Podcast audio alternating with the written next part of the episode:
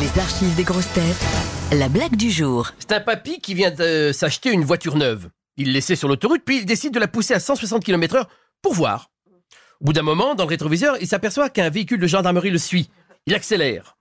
Les gendarmes ont une voiture plus puissante et le double. Ils le font garer sur le côté. Le chef descend du véhicule de police et lui dit 160 km heure Ça va pas, Pépé?